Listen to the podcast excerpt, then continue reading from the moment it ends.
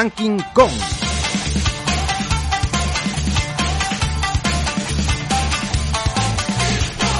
Hola, hola, muy buenas. ¿Qué tal estáis? Bueno, volvemos por estos lares, por los páramos del Ranking Con, liderando la radiografía del mundo de los podcasts en español. Bueno, quizá, quizá exagerado un poco, pero, pero sí que volvemos con muchas ganas y con mucho empuje. Alex, Dubai, saludos cordiales, cordialísimos y hasta desérticos. ¿Qué tal? ¿Cómo lo llevas? Muy buenas, Quincones. Bueno, pues hoy lo llevo muy bien porque hoy va a ser un programazo. O sea, que te sientes con brío, ¿eh? Hombre, pues claro, siempre, yo siempre, yo siempre estoy a tope, a full. Bueno, Pompeyo, nuestro hombre en Londres que menos allí está en todas partes. ¿Qué tal estás? ¿Cómo vas? Todavía no estoy en Londres, volveré dentro de poco. Buenas a todos. Todo bien. Por eso digo que como no estás... el verano en Madrid. Esto es un aviso para todo, todos los la gente de Londres, ¿eh? Andos con cuidado que va a volver pronto. Eso, eso, mucho cuidado. Bueno, hoy buscamos a alguien que sea merecedor de seguir, que podría ser Pompeyo y que lo sigamos todos hasta Londres, guiarnos hasta allí, marcar incluso los senderos de este nuestro podcast. Vamos, que lo que estamos buscando es un líder. Bueno, o no, porque la verdad es que nosotros nos bastamos y nos sobramos para decidir qué es lo que tenemos que hacer, pero sí que buscamos hoy ejemplos de liderazgo. Nos da igual si son modernos, si son antiguos, si son de verdad o no. Incluso hay líderes de ficción que pueden entrar. Vamos a ver qué hace aquí cada uno. Pero queremos ver las grandes figuras que con su carisma y con sus acciones nos marcan, marcan la sociedad, la política, la religión, la historia pero antes de lanzarnos a ello, lo que tenemos que establecer es qué es un líder, qué características tiene, qué lo define como bueno o malo. Y para eso tenemos, como decía antes, a Pompeyo. Buenas. Pues hoy os voy a calentar motores con ejemplos de liderazgo. Pero ¿qué es un liderazgo? ¿Qué es el liderazgo? El liderazgo se puede definir como la habilidad o capacidad de una persona u organización para guiar a otras personas, equipos u organizaciones. Hay muchos tipos de liderazgo. No todos comparten características y su efectividad depende del contexto o del objetivo. No siempre implica tampoco gestionar a otros. Liderar puede conllevar un concepto más amplio, como puede ser ejemplificar, motivar o aportar visión. Hay personas que nacen para ser líderes. Personas como Gandhi, Abraham Lincoln o Nelson Mandela comparten ciertos rasgos. Hoy sabemos que hay una base genética en la aparición de líderes, aunque no existe un gen de liderazgo per se, pero sí que heredamos ciertos rasgos que influyen en nuestra decisión de buscar el liderazgo. De hecho, muchas características de la personalidad están asociadas con el liderazgo. Alguien que tiene una gran asertividad o autenticidad o un carácter fuerte o personalidad dominante, inteligencia emocional o capacidad de autocontrol. Pero no os preocupéis si no tenéis la personalidad adecuada, ya que no siempre esto es definitivo. Y además, el liderazgo se puede llegar a entrenar. Cuando hablamos de líderes, a todos nos viene a la mente personajes que son un referente mundial en la batalla por los derechos humanos, o un líder empresarial que es muy empático, o con un estilo audaz, con un gran talante para visualizar negocios, o habilidad para rodearse de personas brillantes. Habrá líderes que gustarán más o menos, pero todo líder busca un objetivo final, aunque no siempre tenga las mismas cualidades, ni utilice los mismos métodos para conseguirlo. Hoy queremos compartir con vosotros ejemplos de liderazgo, ejemplos que merece la pena destacar en nuestra clasificación de hoy. Bueno, Pope, de los tres que has dicho, hay dos que casi... Al palo. Casi elijo, ¿eh? Casi. Pero, pero al final no los he, no los he cogido. Bueno, Alex, ¿por qué no empiezas tú hoy? Venga, empieza con tus líderes. Cuéntanos a ver cómo los has elegido, que yo sé que tú nos pones siempre ahí en, en el disparadero y ve con el primero. A ver, a ver si no coincidimos hoy mucho, porque hoy tiene riesgo ¿eh? este programa de, de coincidencias. ¿Cómo me conoces, Pablo? Sí, a mí me gusta empezar por decir cómo, cómo he sacado mi tema. Pues mirad, he intentado buscar ejemplos de liderazgo que tengan algo extraordinario, un poquito de aventura alrededor. Y además he intentado evitar los clásicos líderes que, bueno, si abres el manual de liderazgo, pum, te va a poner como ejemplo. Así que a ver si os gusta, porque esto se centra un poquito más en la historia que en el propio líder. Seguro que nos gusta. Voy a empezar Espero que sí. Sí, hombre. sí, Voy a sí. empezar con, con un ejemplo que utilizo bastante en mi vida profesional, la verdad.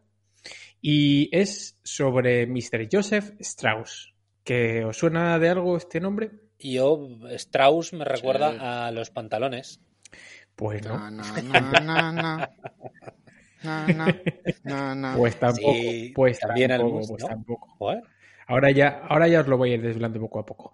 Esta es una historia alrededor de la construcción del Golden Gate, que por si hay algún oyente así despistado, es un puente que está en San Francisco, en California, así de color rojo, inmenso, ¿eh? y que es el icono de la ciudad, diría. Y que hemos de decir, Alex, que tú y yo hemos atravesado juntos.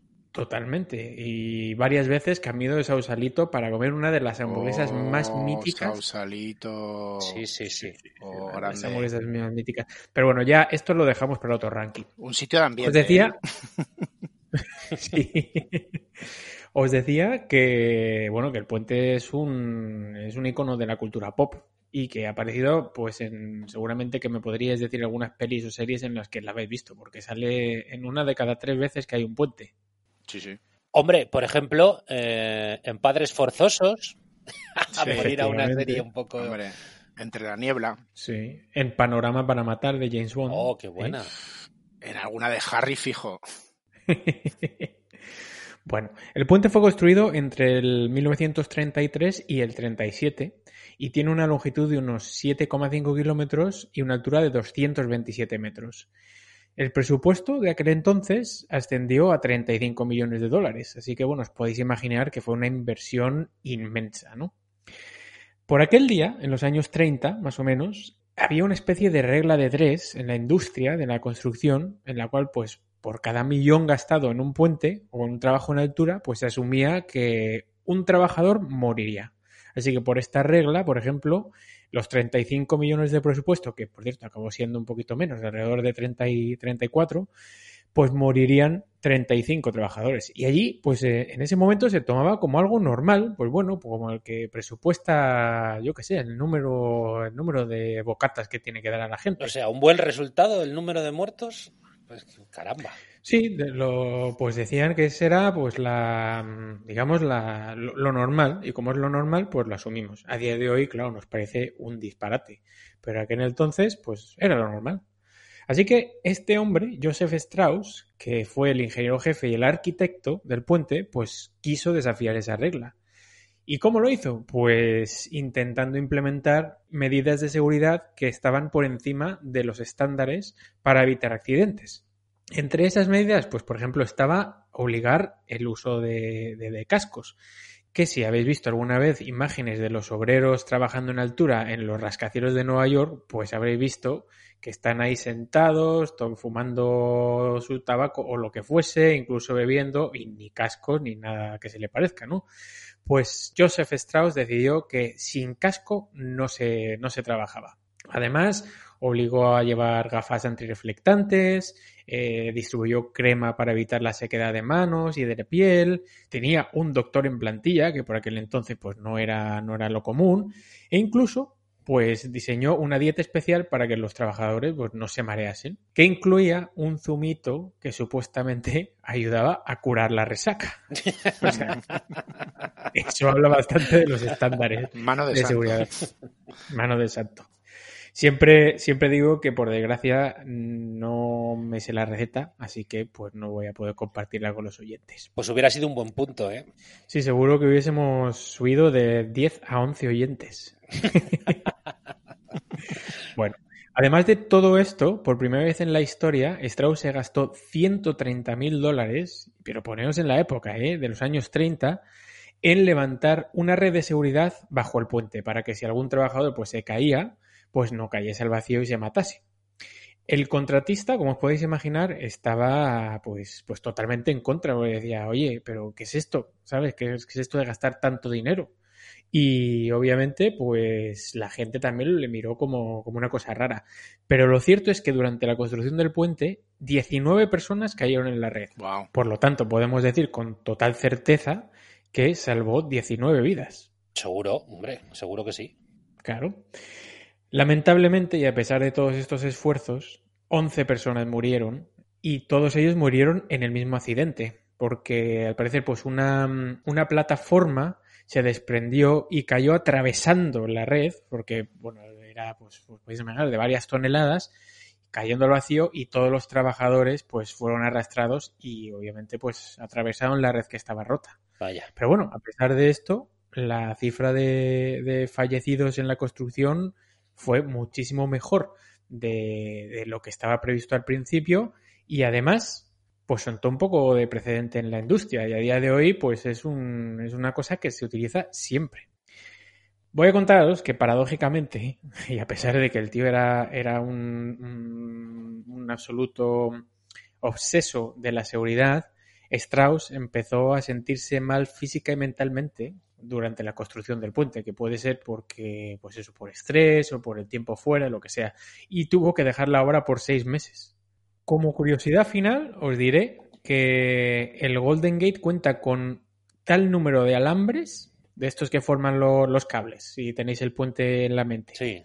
que podría dar la vuelta a la Tierra tres veces con ellos. Dios. Son 27.572 alambres en cada cable. Caramba. Qué, qué barbaridad. Así que bueno, pues mi primera historia de liderazgo es la de Jos- Joseph Strauss por, eh, como dice, como dijo él, cheating death y, intentar ponerse al frente para intentar salvar a la gente por delante de los intereses económicos. Caramba, Alex. Pues mm, me ha encantado y para ser el primero, me- me- a ver cómo son los siguientes, pero este primero me ha gustado muchísimo, ¿eh? de verdad. Muy bueno. Bueno, me alegro, me alegro. Sí. ¿Por qué no sigues tú, Pablo? Bueno, bueno, vale. Yo voy a hacer un, un mix de líderes modernos y antiguos. Yo voy a empezar por los modernos y voy a acabar con los antiguos, que ya sabéis que a mí esto de, de lo clásico, la antigüedad, el latín, en fin, esas cosas me tiran mucho. Yo no sé si os suena Howard Schultz, si os No. viene algo a la cabeza cuando lo nombro. ¿Una pista?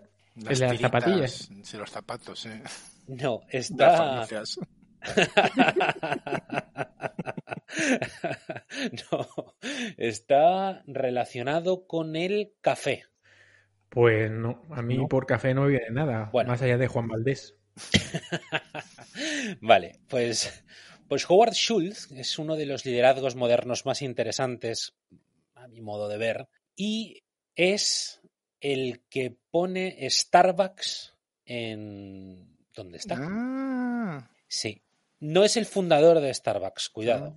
Ahora os cuento. Bueno, nace en una familia judía humilde en Brooklyn, en Nueva York, y es el primero de su familia que consigue un título universitario. En concreto, se licencia en comunicación del habla en el año 75 en la Northern Michigan University. Resulta que en el 79 empieza a trabajar en una empresa sueca que fabrica café por goteo y es gerente general, llega a ser responsable de operaciones para Estados Unidos y empieza la historia de Starbucks cuando en el 81 se va a Seattle a ver a un cliente porque le llama mucho la atención la gran cantidad de filtros de cono de plástico que estaban comprando. Y resulta que era la Starbucks Coffee Company. Se queda impresionado tanto que un año después pasa a trabajar allí como director de marketing, pero el idilio no dura demasiado porque se va a Milán, donde, bueno, queda impresionado por la inmensa cantidad de cafeterías que hay, lo bueno que son los cafés que sirven allí y que además es un centro de reunión para la gente él ve ahí una filosofía muy interesante, una oportunidad de negocio que puede aplicar, pero los dueños de Starbucks, pese a que él hace un piloto que tiene mucho éxito, le dicen que no, que ellos no, que no están interesados en el mundo de los restaurantes, que ellos lo que hacen es vender café y que nada. Pues él no está nada de acuerdo con lo que sucede, así que se va de la compañía y decide montar el proyecto por su cuenta, pero no tiene dinero y necesita 400 mil dólares para montar la primera tienda. Consigue recaudar el dinero bueno, toma una decisión muy arriesgada marchándose del otro lado porque tenía una buena posición y además en ese momento su mujer está embarazada. Pero él ve que hay que hacer algo distinto. O sea que logra recaudar el dinero y en el 86 abre una tienda que se llama El Giornale que mm, pone en marcha lo que es la filosofía Starbucks y además de las bebidas de café tradicionales pues empieza a innovar como con helados de café, con algunos frappés, algunas cosas así. tiene un éxito arrollador y en el año 88 compra precisamente Starbucks por 3,8 millones de dólares porque los dueños se quieren librar de esa parte de la compañía, se queda con el nombre y empieza a expandirse agresivamente por Estados Unidos. Y Schultz no cree en el concepto de la franquicia clásica y entonces insiste en que Starbucks lo que tiene que hacer es tener la propiedad de todos los locales. Resulta que empieza a tratar magníficamente a los empleados hasta el punto de que es una de las poquísimas compañías que le paga al empleado, si quiere hacerlo, eh, la carrera universitaria, la matrícula de la universidad. También toma decisiones como contratar a 10.000 veteranos de la guerra, aunque sabe que es complicado integrarlos en la compañía, pero al final pone en marcha un plan de formación y lo logra. Schulz en el 2008, en medio de una crisis brutal, de repente ve que la compañía va muy mal porque crece porque abre tiendas, pero no por ventas. Tanto que está a punto de quebrar. Y ni corto ni perezoso un día cierra todos los Starbucks, da una charla motivacional a todos los gerentes y de repente, bueno, los convence a todos de, la, de su filosofía de empresa y cuando se lanzan otra vez al mercado, bueno, al día siguiente, ¿no? Pero Starbucks sale mejor parado que nunca y logra triplicar las ventas. Un tío. Sí, sí, triplicar, ¿eh? Así que Howard Schultz, por su filosofía de empresa que pasa por cuidar a los empleados, implicarlos en la empresa, mejorar su calidad de vida y pagarles los estudios, es mi primer líder. Pues muy chulo, ¿eh? Yo había oído algo, Pablo, sobre el tema, pero no sabía todos los detalles. Había oído lo de que eso, que paró para dar una charla y tal, y que eso fue un cambio radical. Sí, fue muy, fue muy comentado eso, porque ningún líder empresarial había hecho una cosa de ese calado. Y luego, sobre todo, lo bien que, que trata a los empleados. No sé ahora cómo está Starbucks, esto es la filosofía de inicio de la empresa, ¿no? Porque él se va de la empresa, bueno, no se va de la empresa, se queda como presidente honorario en el año 2000, si no recuerdo mal. Bueno, Pompe, ¿qué, o quién, a quién nos traes? Bueno, pues yo, la verdad que para hacer esta lista, bueno, me he hecho una lista más larga, he ido tachando, pero yo creo que he tirado un poco hacia la inteligencia del personaje. Tengo bastante personaje histórico y luego también, pues como yo, me tira un poco a la ciencia. Entonces, mi primero de hoy os digo que es el arquetipo y símbolo del hombre del Renacimiento. Empezamos fuerte. Toma, toma. Fue un genio universal cuya curiosidad infinita solo puede ser equiparable a su capacidad inventiva. Me estoy refiriendo al grandísimo, al único Leonardo da Vinci. Sí, yo iba a decir Leonardo, pero... Pintor, anatomista, arquitecto, paleontólogo, artista, botánico, científico, escritor, escultor, filósofo, ingeniero, inventor, músico, poeta y urbanista. Pero no podcaster. No. Eso le faltó. Mira que vio cosas venir antes de su época, pero los podcasts todavía no. No lo Vaya genio de garrafón, joder considerado uno de los grandes pintores de todos los tiempos, aunque solo pintara unos 20 cuadros. Como ingeniero e inventor, Leonardo desarrolló ideas muy adelantadas a su tiempo, tales como el helicóptero, el carro de combate, el submarino o el automóvil. ¿El automóvil? eso no lo sabía. Muy pocos de sus proyectos llegaron a construirse al ser irrealizables en su época. Como científico, Leonardo da Vinci hizo progresar mucho el conocimiento en las áreas de anatomía, ingeniería civil, óptica e hidrodinámica. Es probablemente la persona con el mayor número de talentos en múltiples disciplinas que jamás haya existido. Como curiosidades, os puedo contar que al igual que Einstein, Thomas Edison o Walt Disney, Leonardo era disléxico. Toma y su ortografía errática y su hábito de iniciar proyectos que nunca acababa ha sido relacionado con tendencias del trastorno por déficit de atención. El TDAH. O sea que hiperactivo el tío. Es que hay dos tipos de déficit de atención. Puede llevar la componente hiperactiva o no hiperactiva. No, claro, a lo mejor no saben describirlo definitoriamente si tenía la, hiperactividad, pero parece ser que tenía un problema de atención, al menos. Hombre, con todo lo que hizo tenía que ser hiperactivo, mm, no paraba. pero parece ser la definición no es precisa. Por eso no. He estado leyendo sobre el tema, ¿eh? os voy a decir, ¿eh? hay dos síndromes. Está el trastorno por déficit de atención TDA o el TDAH, que es hiperactivo también y, son como dos ramas separadas. Mira, qué interesante. Pero bueno. Bueno, bueno, dale, dale, Nada, nada, aquí, aquí cerramos. O sea, el hombre, pues, más grande que no se ha podido dar la historia. Pues la verdad que sí. Impresionante. Que yo no, no sabía que, que, tenía ningún tipo de trastorno. Yo tampoco. Hay que ser crack, ¿eh? Bueno, Alex, ¿nos quieres contar tu siguiente personaje de liderazgo? Claro que sí, claro que sí. Voy a empezar con una preguntilla. ¿Habéis visto la película El milagro de Anna Sullivan? No. No, he visto el milagro de Petinto, pero de Sullivan no. Siempre no lo mismo, pero me he callado. se nota, se nota ahí que, venimos de, de, la misma parte. Bueno, pues la película, si la hubieseis visto, quizá supieseis que voy a hablar de Helen Keller. Helen Keller fue una escritora, conferenciante y activista política eh, nacida en Estados Unidos a principios del siglo XX y que, bueno, pues por, por ello llegó a ser bastante, bastante conocida.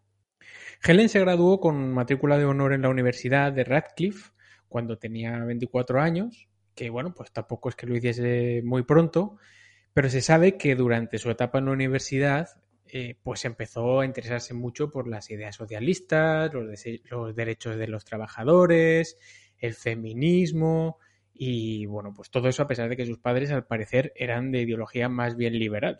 Y acabó, como podéis imaginar, un poco de conferenciante y activista política, pues mm, alrededor de esas ideas, ¿no? Interesantemente, o también os voy a decir que en el periodo universitario escribió sus primeros libros que con el paso del tiempo, y a pesar de que no sé si sabéis quién es ella o no, pues fueron traducidos a más de 50 idiomas. Toma ya, 50. Yo, yo la verdad es que no sé quién es, no, no había oído hablar de ella.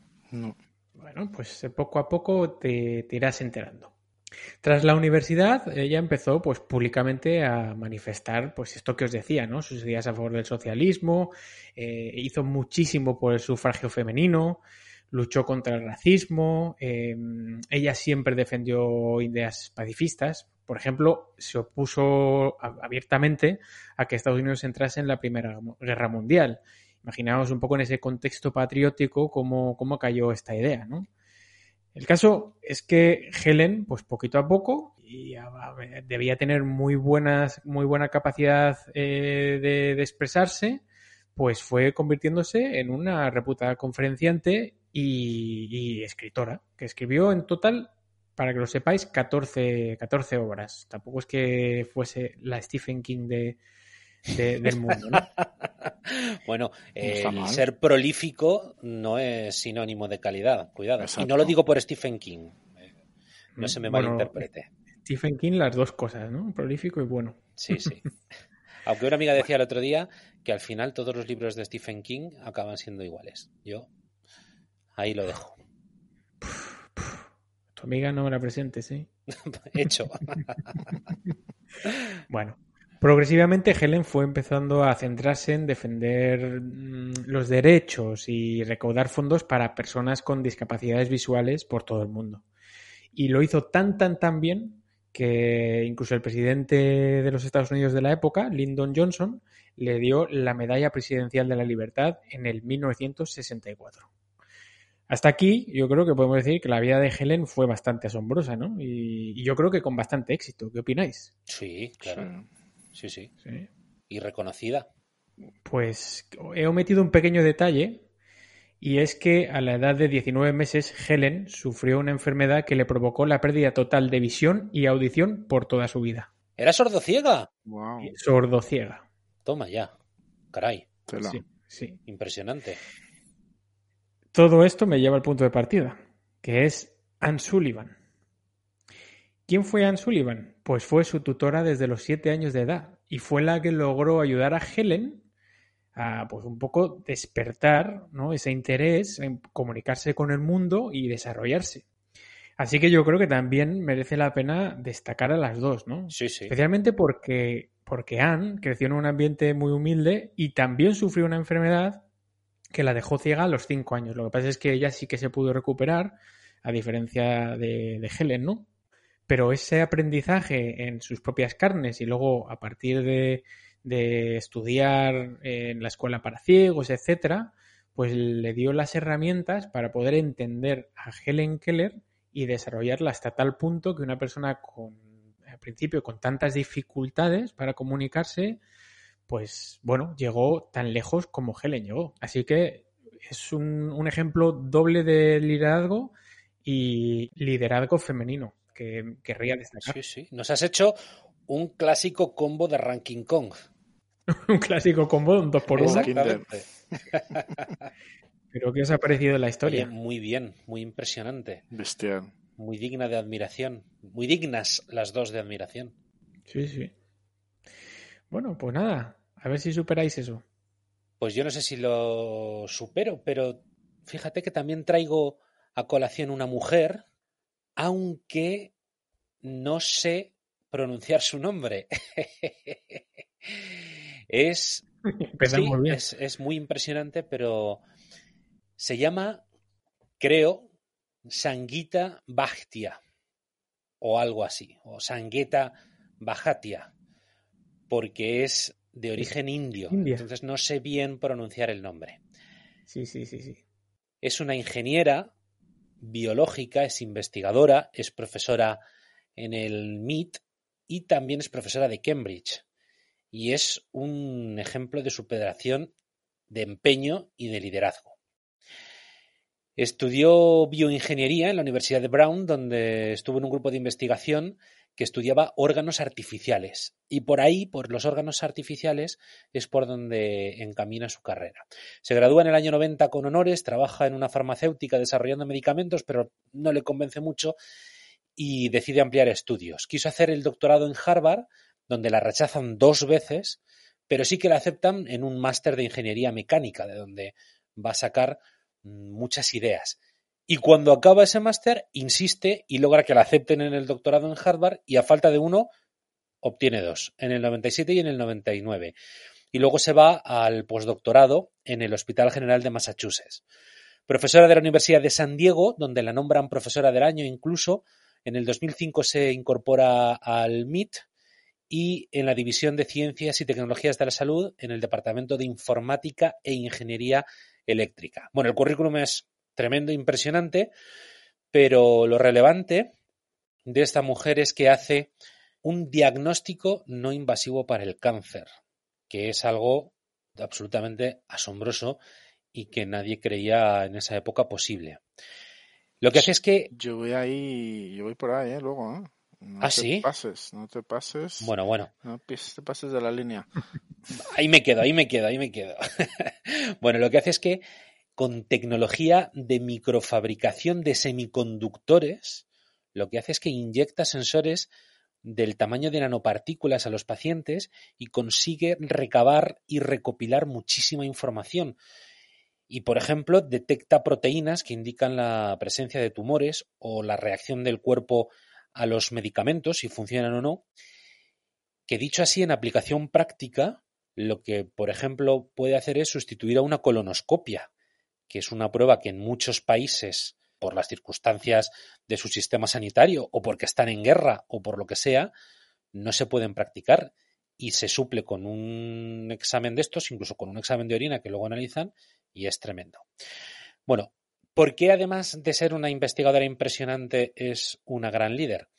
Porque ella en sus equipos de investigación obliga a sus estudiantes a dedicar el 20% de su tiempo trabajando a sus propios proyectos.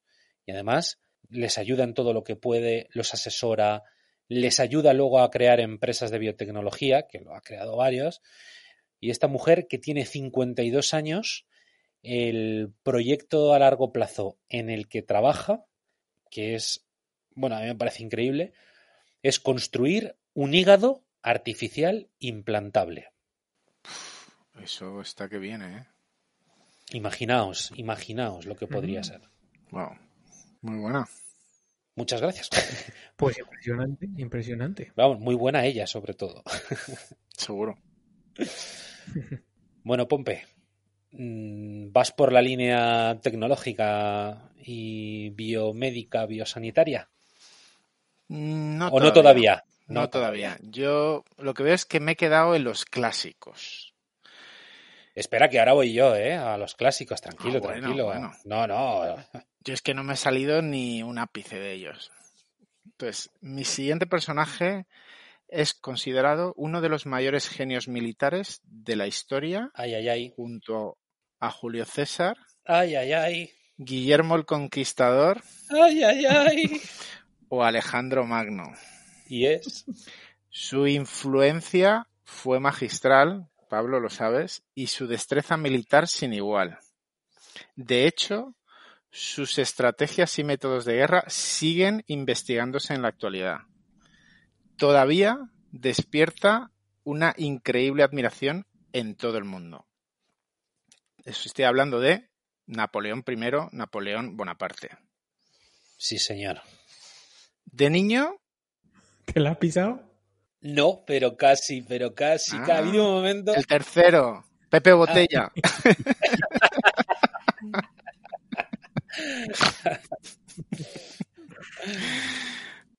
Bueno, os cuento. De niño ya destacaba por su carácter dominante y de joven fue un estudiante brillante, sobre todo en matemáticas. En 1789, cuando estalla la Revolución Francesa, él solo es un oficial de artillería con 20 años de edad, pero sus sobresalientes aptitudes militares le hacen ascender en solo siete años a comandante del ejército francés en Italia. Tras cosechar múltiples éxitos militares, gracias a su gran destreza, llega a gobernante francés, general republicano de la Revolución, cónsul y finalmente es proclamado emperador de los franceses, solo 15 años después, en 1804 y rey de Italia en 1805.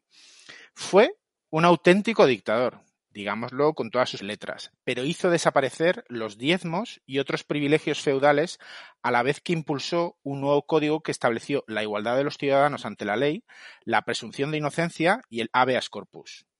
Digamos que su ascensión al poder es el primer gran intento occidental por acabar con el feudalismo medieval y establecer una meritocracia. ¿Ah? Algunas de sus grandes aptitudes de liderazgo son su exactitud, su flexibilidad, su fuerza moral, su velocidad, su simplicidad o su carácter. Y como curiosidades os he traído dos curiosidades de su físico, que son un tanto golosas, graciosas. Al ver, igual que Hitler, Bueno, le faltaba un huevo. unicojón. Y al Lubo Penef. A los tres. Y sufría de micropene, su pene medía unos 4 centímetros de longitud. Pobre hombre.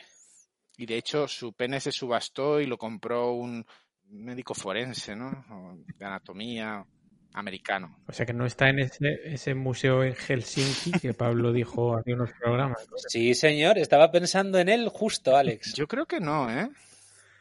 Lo tendrá alguien en su casa. En el recibidor. Bueno, me has dejado todo loco, Pablo. A ver qué me traes. Que dices que pensabas que era y luego Sí. resulta que no.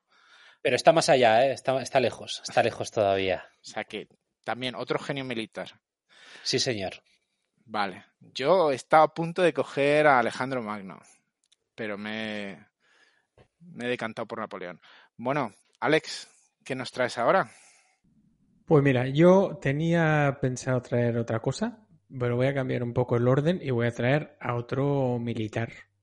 Y antes Porque de... te has asustado. A ver si te lo pisamos No, y no, lo adelantas. Seguro que no tiene que ver con... Trampas, tongo, tongo. A ver, a ver, a ver. Bueno, esto antes de que diga de qué va, os voy a contar que yo, a pesar de que pueda ser polémico a día de hoy, soy un auténtico fan de la historia de la conquista de América y creo que hay que contextualizar las cosas al tiempo en el que ocurrió. O sea que, bueno, Absolutamente. Bueno, pues voy a contaros la historia de Vasco Núñez de Balboa. Ah, maravilloso. ¿Sí? Sí. Bueno, pues Núñez de Balboa Nació en Extremadura y pertenecía a una familia noble, no una de las grandes, pero una familia noble, eh, y nació en 1475, concretamente en Jerez de los Caballeros. Cuando... ya estamos, ya estamos con, con las referencias. bueno, eh, Vasco se enroló en una expedición a lo largo de la costa de lo que es hoy por hoy Colombia con Rodrigo de Bastidas. Y lo que él quería era, pues, básicamente aventura, buscar fortunas, tierras, etcétera. Lo que gran parte de los españoles que iban hacia América estaban buscando, la verdad. Claro. Y no le fue mal, porque, bueno, pues con esa expedición ahorró algo de dinero y decidió, pues, comprarse tierras en América, en lo que es hoy por hoy Santo Domingo, en aquel entonces la española, y se estableció como granjero. El tío dijo, bueno, aquí hay potencial para traerme unos cerdos y tal, y venga. Y bueno, pues al principio no le fue muy mal, pero no contó que el clima es completamente distinto al clima castellano o el extremeño. Y bueno, pues sus planes se fueron al garete, de manera que quedó completamente arruinado, hasta el punto que tuvo que, salir por patas y huir de sus propios acreedores. Pero lejos de decir, bueno, pues nada, esto me ha ido mal, me vuelvo a España, eh, él decidió que, quería seguir su aventura. Así que se introdujo como polizón dentro de un barril en una expedición. Esta expedición sí estaba comandado por el alcalde Fernández de Enciso y lo que querían era pues rescatar al gobernador Alonso de Ojeda que había sido pues eh, atacado por tribus indígenas y estaba pues gravemente herido. Así que era una misión de rescate. Y el tío entró, pum, como en, como en el Hobbit, los enanos, pues en el barril, ¿no? Es verdad. sí, el caso es que le descubrieron, pero bueno, al final le, le aceptaron. Y consiguieron, la expedición pues salió bien y consiguieron salvar a Ojeda. Así que, pues Vasco participó en la conquista y fundación de Santa María de la Antigua, del Darién, que curiosamente fue la primera ciudad española en territorio continental americano. Vaya. Y bueno, pues no está mal que un tío que, llegó metiéndose de polizón en un barril acabase siendo nombrado alcalde de esa ciudad. Nada mal. Así que, bueno, a partir de ahí eh, empezaron las luchas de poder entre los gobernadores y los jerifantes de, de la región que bueno, pues como Vasco era bastante popular y había, pues eso, había venido desde lo más bajo, así que tenía mayoritario apoyo de, la ciudad y Vasco pues llegó hasta el punto de no solo ser el alcalde, sino gobernador de la, y capitán de la provincia. Así que bueno, podemos ver que el tío fue bastante, bastante exitoso, ¿no? A partir de ahí, pues Núñez de Balboa se dedicó a continuar sus exploraciones y conquistas, algunas, bueno, pues por la fuerza y otras se dice que por la diplomacia, y llegó hasta el Istmo de Panamá, que fue el primero, y fue él el primero en descubrir la cordillera de los Andes y en 1513 descubrió el Océano Pacífico, que él llamó el Mar del Sur, pero es el Océano Pacífico, que es lo que estaba buscando Colón cuando fue a las Indias. Claro. Mar del Sur. Así que mientras, mientras Núñez de Balboa estaba con sus conquistas y hacia, yendo hacia el sur, hacia Perú, Fernández de Enciso, que os acordaréis que fue el, con el que se enroló, pues había perdido obviamente poder en la región debido a que pues, Vasco pues, era muy popular, así que se la tenía jurada y aprovechó cuando él no estaba para denunciarlo ante el rey. Y bueno, y un poco decir que Núñez de Balboa pues había obtenido el título de gobernador de una manera completamente ilícita. Así que Núñez fue destituido de su cargo y se nombró a Pedro Arias de Ávila, que normalmente se le llamaba Pedrarías. De tal manera que Pedrarías era el nuevo gobernador y Vasco fue concedido el título de adelantado del Mar del Sur y gobernador de las provincias de Coiba y Panamá. Qué bonito título. ¿Eh? Uno de esos chulos. Bueno, estos dos, como podéis imaginaros, pues también mantuvieron una lucha de poder con el uno al otro, a pesar de que Balboa pues lo aceptó con bastante resignación, ¿no? La, el nombramiento de Pedrarías, pero él pues lo aceptó bien, pero Pedrarías parece que le tenía envidia, quizá porque era bastante popular, y entre los dos pues eh, se, las tuvieron, ¿no? Así que lo único que, que se le ocurrió al obispo fue decir, oye, muy bien, vale, ¿no lleváis bien? Pues os vais a llevar bien a la fuerza. Así que casó a una de las hijas de Pedrarías con Núñez de Balboa para que fuesen familia. Eso de llevarse mal con el suegro. A la mierda. Sí, mal, mal empieza la familia, sí.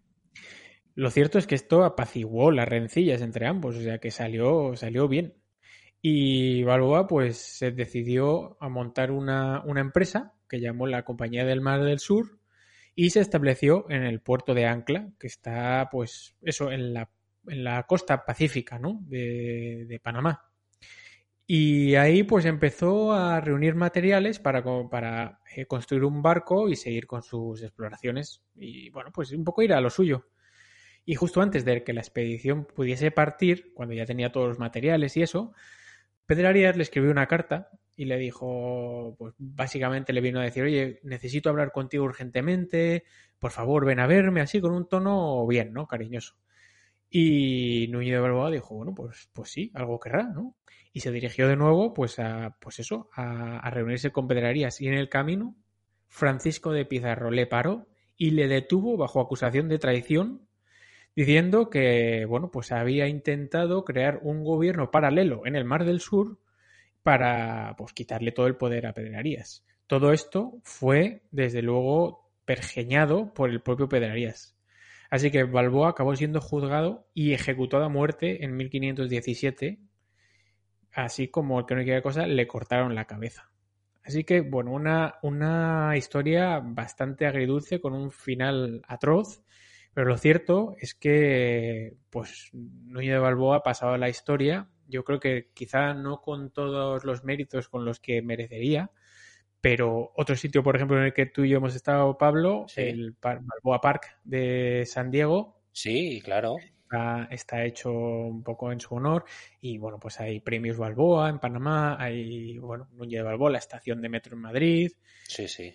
Pero bueno, en fin, eh, quería contaros esta historia porque me pareció muy curiosa como alguien que, bueno, pues por su apetito de aventura eh, lo llega a tener prácticamente todo, lo pierde todo y con ese afán de seguir prosperando y descubriendo por el, por el- no sé, por el bien de, de- de todos, pues, pues lle- llegó hasta nosotros, pues consiguió unas cosas, pues bueno, a- al alcance de pocos.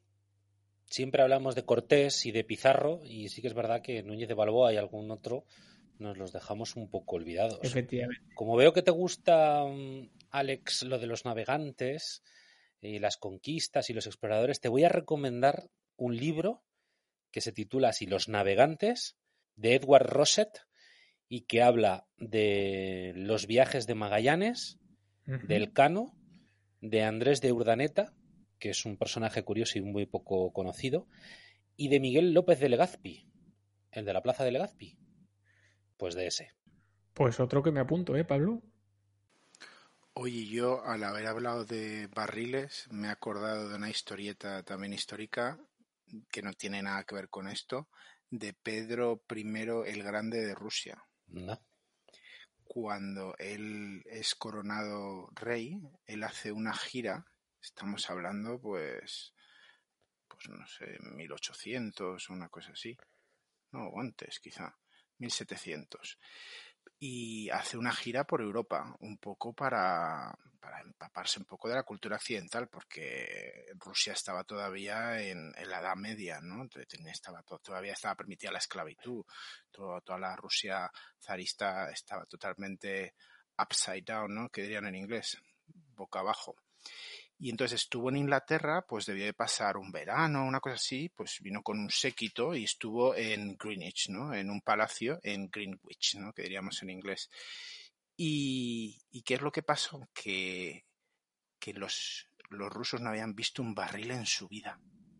Anda. Y entonces estaban todo el día tirándose en Greenwich, que están pendiente, en los barriles. Como niños pequeños. Y supongo que Pedro el Grande también estaría metido ahí a- Disfrutando como un enano. con unos barriles. Luego es el que le llamaban Pedro Navegante, está obsesionado con todo el tema de navegación y es el que eh, fundó la, la, ciudad de San Petersburgo, ¿no? que es como el escaparate a la cultura occidental de Rusia, porque bueno, no carecían de ella. Pero sí, sí, o sea, los barriles les llegaron un tanto más tarde. Oye, Pompe, hay que ver lo que te gusta a ti, Rusia, ¿eh? Joder, ¿eh? Me habéis pillado. Pablo, lidéranos. A mí es que me llama, a mí es que me llama mucho la atención porque es que es, es una cultura, o sea, me gustaría, por ejemplo, también saber más sobre la, la china y la japonesa, ¿no? Pero la Rusia, que es como que está entre dos aguas, es que es que es muy extraña la, es muy extraño lo que hacen muchas veces. Sí son europeos pero pero a veces no de repente es curioso sí. Bueno Pablo lidéranos a tu a tu siguiente ranking. Bueno pues os voy a hablar del hombre al que debemos al que debemos nuestra democracia. El que es el verdadero artífice de la transición española no es Adolfo Suárez. No es Adolfo Suárez, no. Mm. Es don Torcuato Fernández Miranda. Hombre. Fue el mentor del rey Juan Carlos. Fue además presidente interino tras el asesinato de Carrero Blanco, que lo fue durante 11 días. Carrero al que nombramos hace bien poco. Y pese a que era uno de los preferidos para suceder precisamente a Carrero Blanco, el gobierno quedó en manos de Arias Navarro por su proximidad con Carmen Polo, con la mujer de Franco. Y a lo mejor tendríamos que decir, afortunadamente, no, no fue el presidente. Porque este catedrático de Derecho, que estuvo durante muchos años ligado al mundo de la universidad y que llegó a ser incluso el rector de la Universidad de Oviedo, era demasiado independiente para el gusto del régimen. Su máxima fue de la ley a la ley. Y ese fue el gran éxito de la transición, porque fue capaz de lograr que no se produjera una ruptura y convenció a las cortes franquistas de desmontar la dictadura desde dentro para dar paso a la democracia. Esa idea de la ley a la ley, Torcuato la introdujo y se la explicó mm, muchas veces al rey Juan Carlos y mm, le decía que las leyes se pueden modificar, se pueden derogar y precisamente eso es lo que hicieron con las leyes del movimiento. Fue el primer presidente de las Cortes Democráticas y del Consejo del Reino y demostró una grandeza tremenda cuando el rey le ofrece, le da a elegir entre ser el presidente del gobierno o el presidente de las Cortes. Y elige la segunda. Él contesta, Majestad, el animal político que llevo dentro me pide la presidencia del gobierno pero creo que le seré más útil desde la presidencia de las Cortes. Esa es la respuesta que le dio. Torcuato era partidario de un sistema bipartidista. Torcuato quería un sistema bipartidista con un partido conservador y otro liberal, ambos de corte moderado. Aceptaba el socialismo moderado y era consciente de cómo había que articular y configurar todo para que estuvieran todas las sensibilidades representadas y que la transición no se fuera al traste. Fue muy hábil y logró junto al rey introducir a Adolfo Suárez en el gobierno y después primero como ministro y luego logran meterlo en la terna para hacerlo presidente. Es el que redacta y entrega a Suárez la ley de reforma política, que es el compendio de varias propuestas que había y con las que el entonces presidente del gobierno la verdad es que no sabía cómo lidiar, no sabía cómo hacerlo. Así que a él se le debe el instrumento para que las cortes franquistas se hicieran el araquiri. El rey le concedió, como reconocimiento a toda su inmensa labor, el ducado de Fernández Miranda y además lo hizo caballero de la Orden del Toisón de Oro. Ah. Y si os ha gustado la figura, que yo creo que es interesantísima, os recomiendo vivamente un libro que se llama El guionista de la transición, de Juan Fernández Miranda, que es su sobrino nieto. Apunto. Es un libro muy bien, lo cuenta muy bien y lo explica muy bien y se lee muy bien. Muy bien. Pues dos recomendaciones para hoy. Sí, todas de lectura en este caso. Pues, no sé, yo me he venido un poco a España, no sé si vosotros tenéis algún líder español más. Bueno, yo me he venido como Alex a la historia española, no sé si Pompe tendrá algo español por ahí o a ver qué es lo que nos trae. Mm, no. Yo las aventuras que os voy a contar empiezan eh, en 1975. Os voy a hablar de... Ah, bueno, pues Por eso. En la, en la época en la que estaba yo. Pues más o menos, mientras Torcuato estaba por ahí andando, al otro lado del charco estaban pasando otras cositas. A ver. Os voy a hablar de William Henry Gates III, más conocido como Bill Gates, multimillonario magnate empresarial, informático y filántropo estadounidense, fundador de la empresa de software Microsoft. Microsoft. Y parte del Deep State, como todo el mundo. Eh, ahí, ahí, ahí, ahí. Claro, del Pero- Blue Beam, ¿no? Blue Beam. Entonces, ¿cómo empieza todo? Pues en 1975 funda con Paul Allen, siendo aún todavía estudiante de Harvard, Microsoft. Microsoft en ese momento compra un sistema operativo llamado Q2 por 50.000 dólares a un joven programador y consigue firmar un acuerdo bestial de suministro a todos los nuevos PCs de IBM bajo el nombre de MS2, Microsoft 2. Lo que llama poderosamente la atención fue que IBM no comprara directamente ese sistema operativo y decidiera pagar a Microsoft un canon por cada copia que vendiera. Esto fue un auténtico pelotazo para la compañía. IBM quizá pensaba que el negocio iba a estar en el, hardware, y no en el software, y ahí estuvo el triunfo de Microsoft.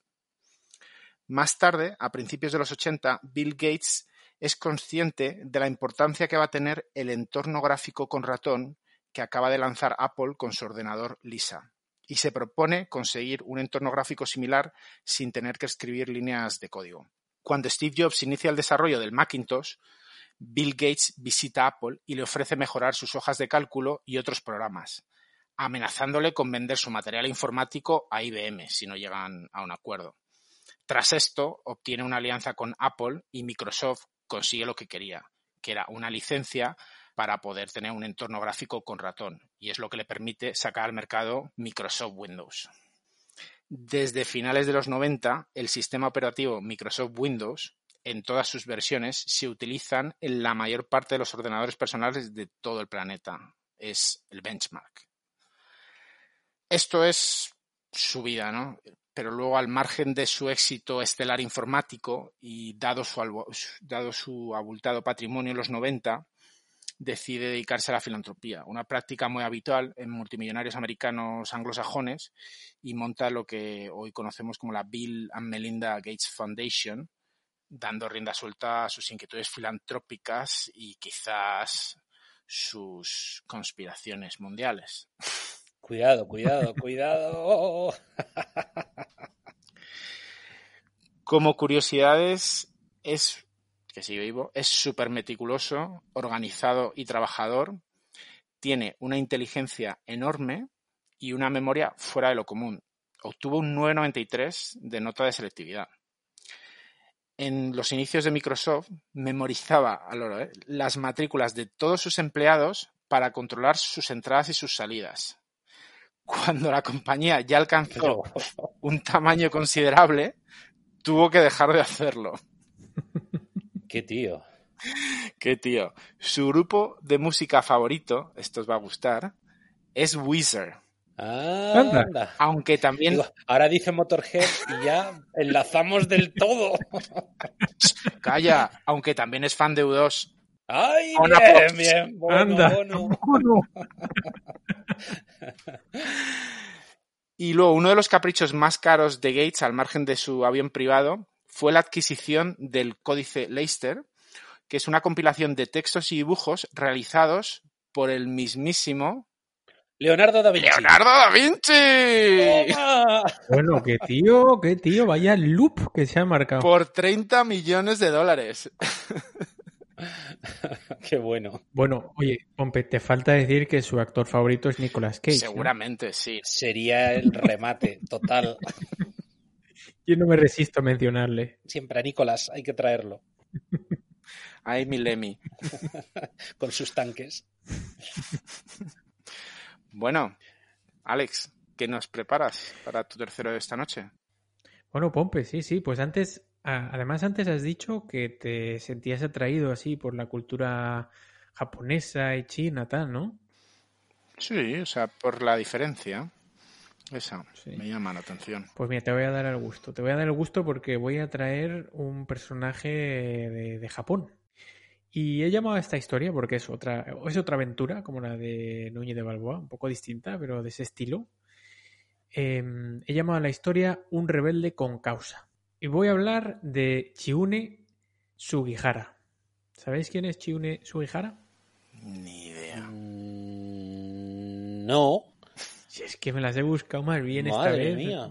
Pero el nombre no me es desconocido del todo. Ya puedo salir con el título, ¿eh? Ya puedo salir con el título bajo el brazo hoy.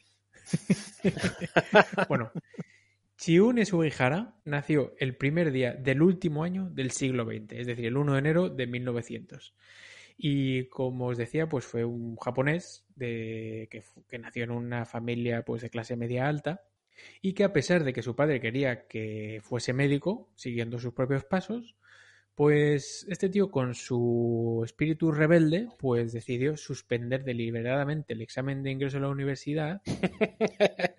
Sí, porque le salió ahí del- de sus huevos toreros Ole. y solo puso el nombre en el examen y lo entregó así, pum. Así que podéis ver que el- el- la rebeldía de Chiune viene de lejos, ¿no? Sí, sí. El motivo es porque su, su vocación era más humanista, ¿no? Y de hecho, finalmente se sacó el título de literatura inglesa y se presentó a un examen de aptitud para el Ministerio de, de Asuntos Exteriores y ser diplomático. Yo por un momento, Alex, creía que ibas a decir que se hizo samurái. Bueno, esto es interesante porque su madre venía de una de una familia noble samurái. O sea que tiene algo, tiene algo, ¿eh? En la sangre. Mira, Bueno, pues sí, el tío se presentó a estos exámenes que os decía y fue asignado a Manchuria, a China. Allí estudió ruso, alemán y se convirtió en un experto en asuntos rusos que luego, pues con el tiempo, le, le fue bastante útil, ¿no? mira, Pompe te lo mezcla todo. Rusia, Japón, China. Un sueño. Todo esto, todo por darle a todo confort para Pompe. A todo confort para Pompe. bueno, lo importante aquí es que en 1939, que como seguramente estáis pensando es en plena Segunda Guerra Mundial, fue enviado a Lituania como embajador de, de- Japón allí, ¿no? Lituania por aquel entonces todavía era un país independiente, no era parte de la URSS. Así que, pues nada, pues allí que se fue el bueno de Chiune.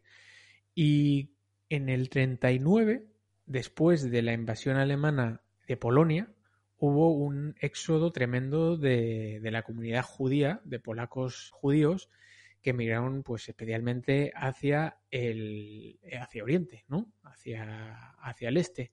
Así que Lituania se fue llenando poco a poco de, de judíos que habían emigrado, ¿no? En 1940 Rusia anexionó Lituania, así que, bueno, pues claro, la comunidad judía estaban atrapados entre los nazis venidos por el oeste y los rusos por el este, pues estaban desesperados y estaban buscando maneras de salir de Europa como fuese, ¿no?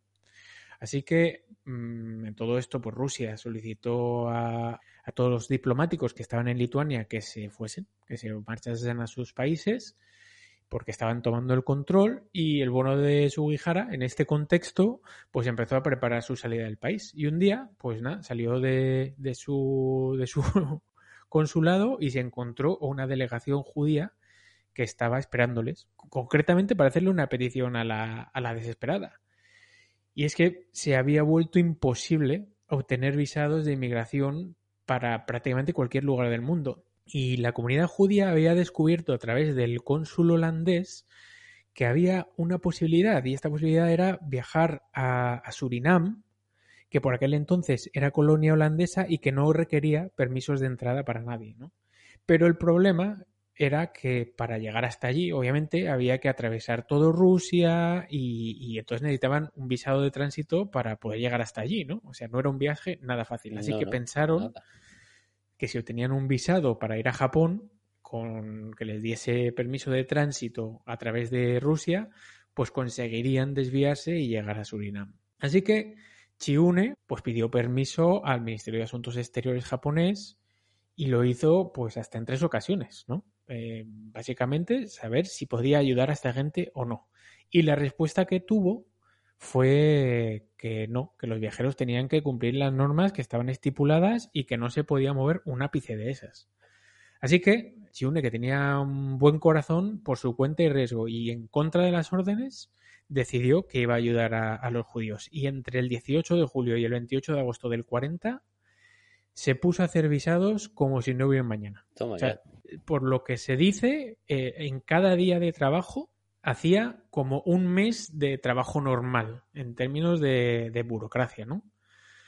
Además de todo esto, pues eh, ayudó a negociar con funcionarios soviéticos para que permitiesen a, los judíos viajar a través del país por, ferrocarril en el transiberiano, ¿no?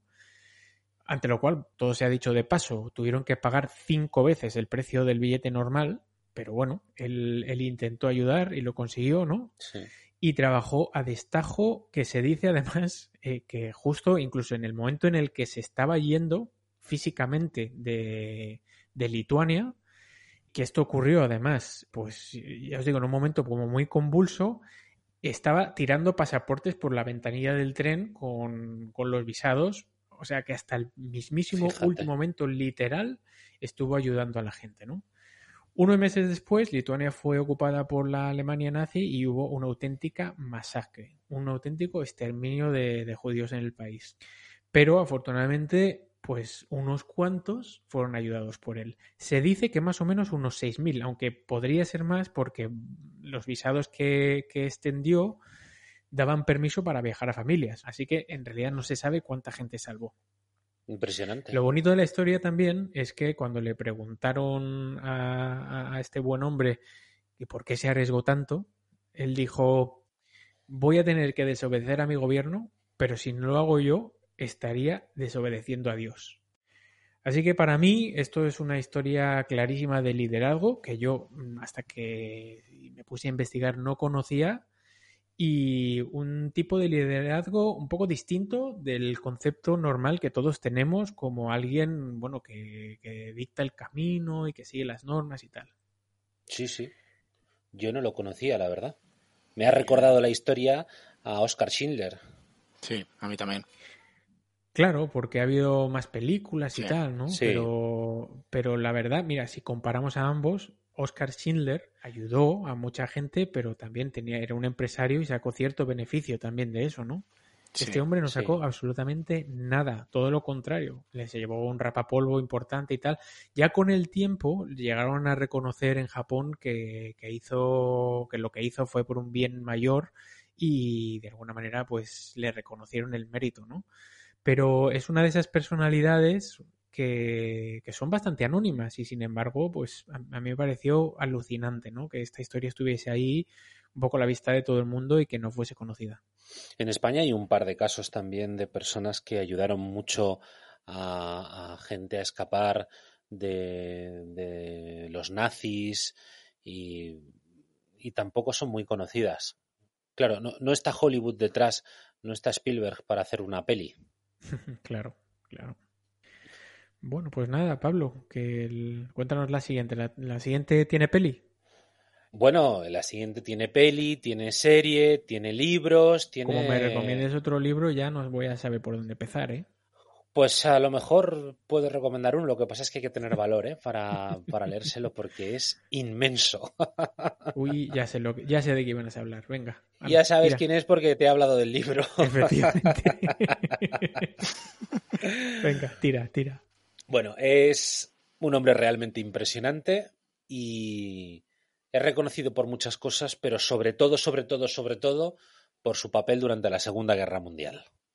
Winston Churchill, a partir de este momento, Sir Winston Churchill, que mm, gracias a sus arengas, a sus discursos, fue capaz de mantener el ánimo y el espíritu de los británicos, el espíritu de lucha, se negó a aceptar la derrota como una posibilidad y fue de los primeros que alertaron del peligro que suponía Hitler y de hecho Gran Bretaña estuvo prácticamente solo al principio contra los nazis y Sir Winston Churchill fue el artífice que hizo posible la resistencia sin que se desmoronara el país y en realidad yo diría que es el que hace de verdad que Hitler no, no triunfe.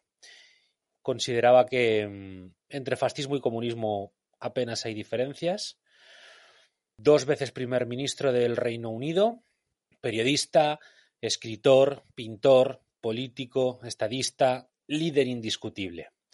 Era tenaz, de carácter fuerte, cabezón en muchas ocasiones, un rara avis, contradictorio muchas veces. Se forjó en la indiferencia de unos padres que lo mantuvieron lejos de casa siempre durante su juventud. Ingresó en el ejército con el objetivo de conseguir méritos para una posterior carrera política y compaginó la vida militar con la de periodista en ese periodo. Eh, fue el artífice del reparto de Europa tras la Segunda Guerra Mundial, con Truman y con Stalin, en aquellos acuerdos de Potsdam. Fue pionero en defender la idea de una Europa unida, aunque dentro de sus contradicciones consideraba que el Reino Unido no tenía que estar ahí, no tenía que estar en la Europa unida, sino que debía ir de la mano de Estados Unidos, tenía que aliarse con ellos. Y sí, sí, tenía ese, ese tipo de cosas, ¿no? Y bueno, fue el que popularizó la frase y la idea del telón de acero después de la guerra, que es muy, muy sintomático de la situación que se había creado. Tiene un discurso, un discurso muy famoso en el Congreso de los Estados Unidos. Exacto, eso es. De hecho, y lo iba a decir ahora, Sir Winston Churchill manejaba como nadie, como nadie, la oratoria. Estaba muy preocupado por el uso del lenguaje, era muy preciso y no hablaba bien, tenía un cierto defecto en el habla, pero eso no le restaba absolutamente ni un ápice de fuerza y de credibilidad. Además, tenía una memoria absolutamente prodigiosa. Y luego tenía un dominio de la escena impresionante. La forma de andar, la forma de moverse, los gestos. Eh, seguro que tenéis en la cabeza esa foto saliendo del 10 de Downing Street haciendo el gesto de la V de la, de la victoria. Ese gesto lo populariza él. Sí, sí, lo había oído. Luego está el, el al revés, ¿no? Claro. Ese es medieval. Ese, ese, es como el que te den, ¿no? Eso es que te voy a meter una flecha por donde más te duela. no, eso, eso yo creo que viene porque cuando los ingleses eh, capturaban a los franceses, a los arqueros franceses les cortaban esos dos dedos para que no volviesen a poder tirar con el arco. Y entonces, para luego darles por saco, les enseñaban esos dos dedos, ¿no? A modo de sí. Claro. Y bueno, pues Churchill lo, lo, adoptó como uno de sus gestos característicos. Reconocido sin ambajes su liderazgo durante la guerra, vamos, sin él, repito, que Hitler no hubiese tenido freno, sin embargo, los británicos no creyeron en él para llevar el país a donde necesitaba, es decir, a la reconstrucción después de la guerra. Y curiosamente, en el año 45 pierde las elecciones, aunque eso sí, luego vuelve a ser elegido primer ministro en el año 51. Podría hablar infinitamente de Churchill, pero solo voy a decir que ganó el Premio Nobel de Literatura en el año 1953, que fue la segunda persona en obtener la ciudadanía honoraria de Estados Unidos, que declinó por consejo de su hijo el Ducado de Londres, y de hecho desde ese momento solo son nombrados duques miembros de la familia real británica, eso sí, fue nombrado caballero de la jarretera y fue el inglés con más cargos oficiales desempeñados. Winston Churchill, Sir Winston Churchill, gran líder, artífice en gran medida de la Europa moderna. Bueno, sobran las palabras, ¿no? Totalmente, vamos. Pablo, yo lo que tengo es una recomendación turística de Winston Churchill. ¿Ah, sí? El palacio donde nació porque él era el tercer eh, hijo del duque de Marlborough y nació en un palacio que es el Palacio de Blenheim, sí. que está como a unos 100 kilómetros al norte de Londres, que es un sitio muy, muy bonito, muy especial, que luego también se conecta, porque él, claro, él era también americano, porque su padre se casó con eh, una americana rica que era la hija de Vanderbilt, el, sí, exacto. el magnate ferroviario americano. Sí. Y luego ha estado últimamente las noticias en el Reino Unido, eh, el palacio este, porque hubo dos que robaron uno de los eh, váteres que estaban hechos en oro macizo. Toma ya. en oro macizo. Entonces les han pillado a ellos, pero todavía no ha aparecido el váter dorado. Ese palacio a él le encantaba y le gustaba muchísimo ir. lo cuentan En, la, en la biografía, que recomiendo mucho leerlo, aunque son miles de páginas. Y él efectivamente pertenecía a la nobleza, pero es curioso porque en una de sus contradicciones y de su carácter fuerte y de demostrar su independencia y su voluntad de trabajo por mejorar la vida de la gente, se enfrenta precisamente a los de su clase, se enfrenta a la Cámara de los Lores. Él se queda en la de los comunes, podría haber pasado a los Lores, pero no quiso, y, y de hecho hizo mucha política en contra de una Cámara que consideraba anticuada, avejentada y casi sin sentido.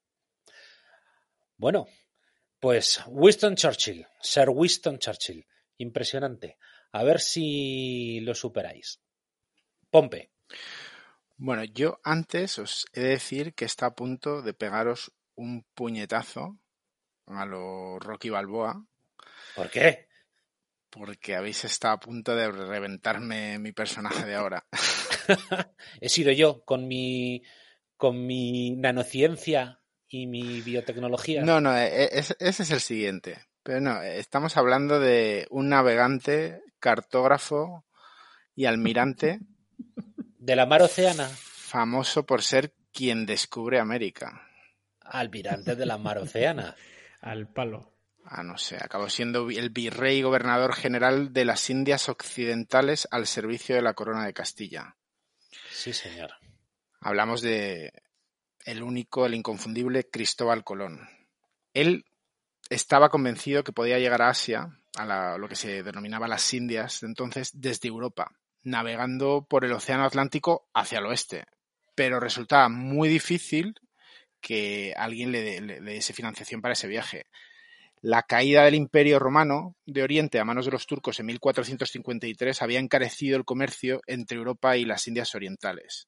Los portugueses habían lanzado a navegar bordeando África y en 1488 el navegante Bartolomé Díaz dobla por primera vez el Cabo de Buena Esperanza.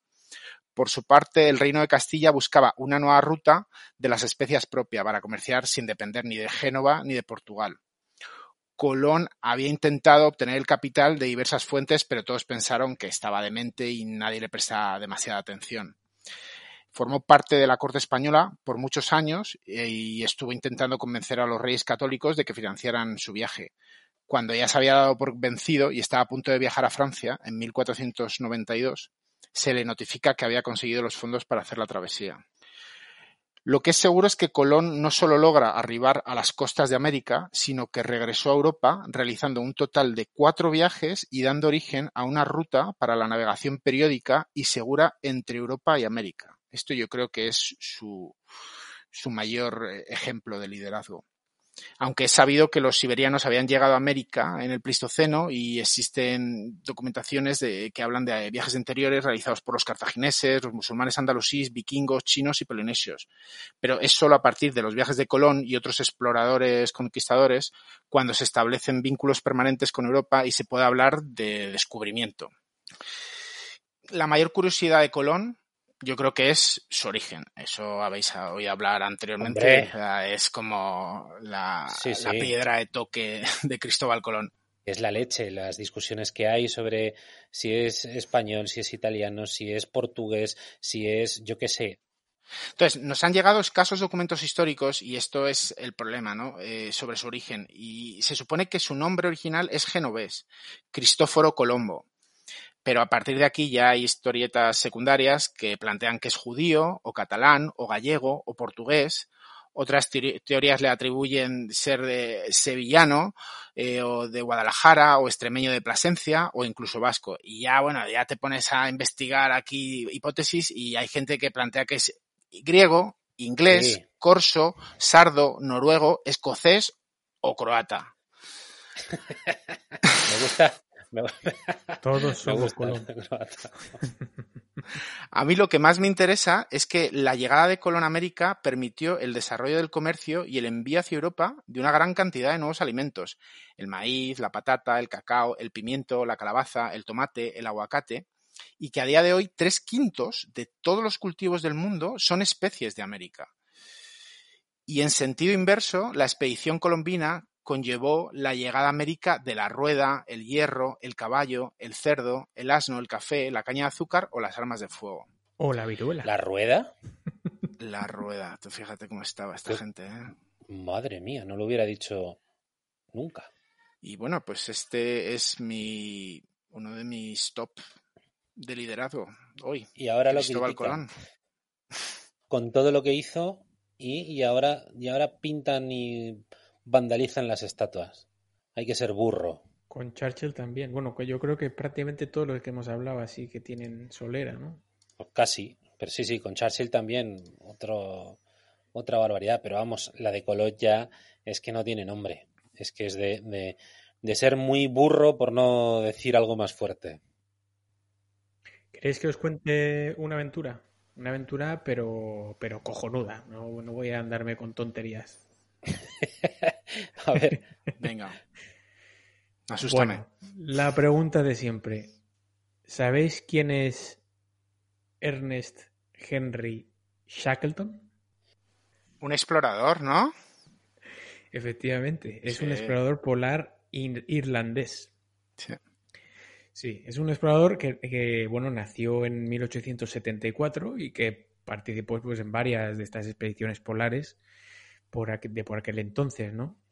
Y bueno, pues claro, obviamente en aquel entonces fueron las más remarcables, porque cuando había una especie de competición de ver quién, quién descubría los, los últimos reductos en el mundo que eran inexplorados. Por ejemplo, fue, participó en la expedición Discovery, que igual os suena, porque Sí. la capitaneaba el famoso Scott, ¿no? sí, sí. Y que, que fue, bueno, es famosa porque se considera que, que fue la primera expedición oficial realizada por británicos a la Antártida, oficialmente, ¿vale? Luego no sé, los, los viajes esquimales y todo este rollo, ¿no? En aquella expedición, Shackleton no, no la pudo, se puso enfermito y no la pudo completar, así que se quedó con una espinita ahí que, que le estuvo jodiendo al tío hasta que decidió que, bueno, se recuperó y decidió que iba a liderar la expedición Nimrod, en la que, bueno, pues junto con otra, otros tres compañeros exploradores, pues llegó al punto más al sur explorado por el hombre en la Antártida, ¿no? En aquel momento, como decía antes, pues había, pues había una competición, ¿no? Por, por ver quién conquistaba el Polo Sur. Y pues todos conocéis que al final se llevó el gato al agua el noruego Edmundsen Sí. frente a Scott, que es el gran segundo, ¿no? Sí. Que Mecano le hizo famoso, ¿no? y bueno, pues en 1911 ya estaba el polo conquistado, así que así las cosas, Shackleton se quedó sin, sin un objetivo claro. Pues vaya. Así que al tío lo que se le ocurrió fue, ok, muy bien, una cosa es conquistarlo, que es llegar al centro, pues yo con, por mis huevos toreros voy a intentar hacer la, la ultimate gesta, ¿no? El ultimate challenge, que es cruzar la Antártida de punta a punta, que son unos 2.900 kilómetros, ¿no? Y Y obviamente... nada pues. Nada fácil, porque además, bueno, aparte de las condiciones ambientales, pues es que era territorio inexplorado. Así que, bueno, pues el tío, con su. con todo su, su cuajo, organizó la expedición imperial transantártica a bordo de un navío que se llamaba Endurance. El Endurance, pues salió de las islas de Georgia del Sur el 5 de diciembre de 1914 hacia el mar de Weddell y en el camino en el que, bueno, y en el recorrido, ¿no? El hielo fue progresivamente complicando pues todo el viaje, ¿no? Y al final, en enero de 1915, la Endurance quedó completamente inmovilizada y a la deriva por meses, ¿no? O sea, se congeló todo alrededor de, de la, del barco. Qué horror, claro, y no tenían un rompehielos. Nada, no, no, no. Imagínate, ponte en, en el 1914, ¿no? La, la, tecnología también es la que era, ¿no? Claro. Entonces, su esperanza era pues que en primavera, cuando la, el tiempo pues, mejorase, las temperaturas subiesen un poco, pues que desbloquearía un poco el hielo y ya podrían empezar a, a navegar de nuevo. Pero sin embargo, lo que ocurrió es que el cambio de temperatura empezó a partir las placas de hielo y estas al romperse rompieron el casco de, del barco. Así que en octubre, claro, en octubre empezó a entrar agua en el, en el barco, en el Endurance, y, bueno, pues unas semanas después, más o menos en torno a, al mes, tuvieron que abandonar el barco.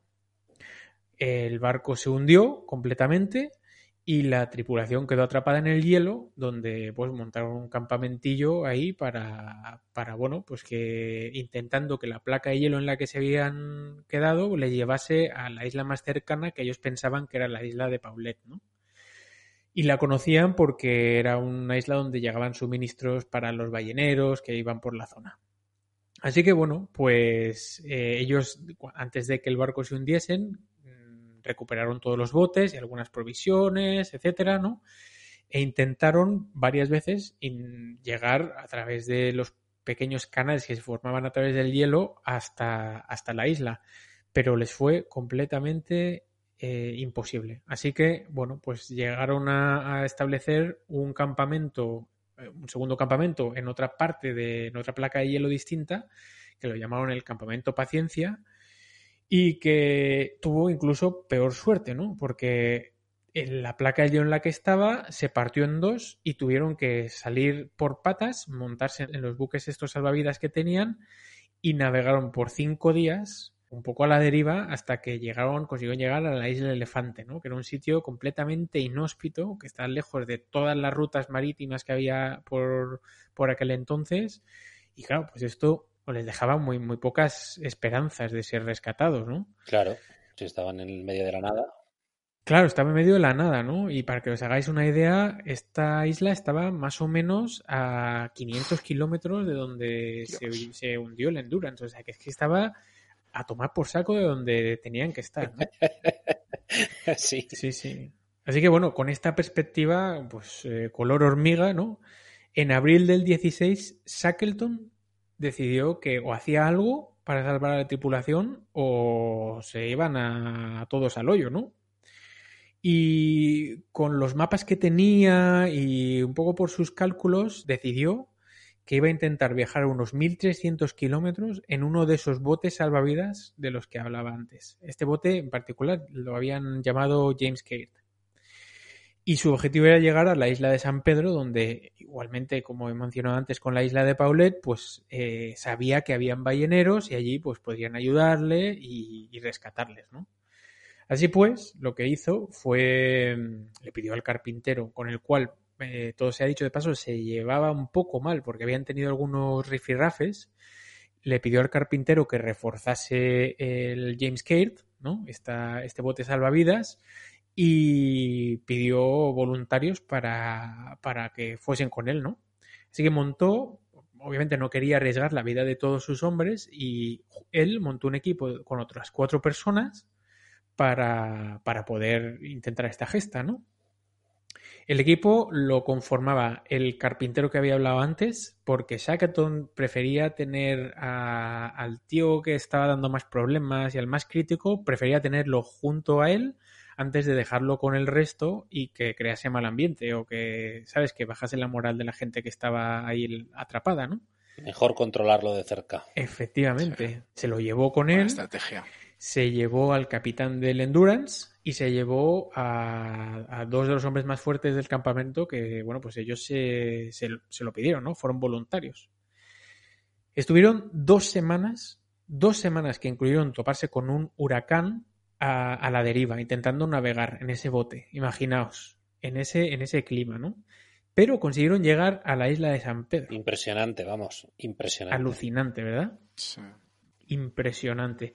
Pues eso no es todo, porque llegaron a la isla, sí, pero llegaron al polo opuesto, al extremo opuesto en el cual estaban los balleneros y obviamente navegar alrededor de la isla era imposible. Qué mala suerte. Qué mala suerte. Mm, pues, pues sí, imagínate la, la, gracia que le haría al pobre Shackleton, ¿no?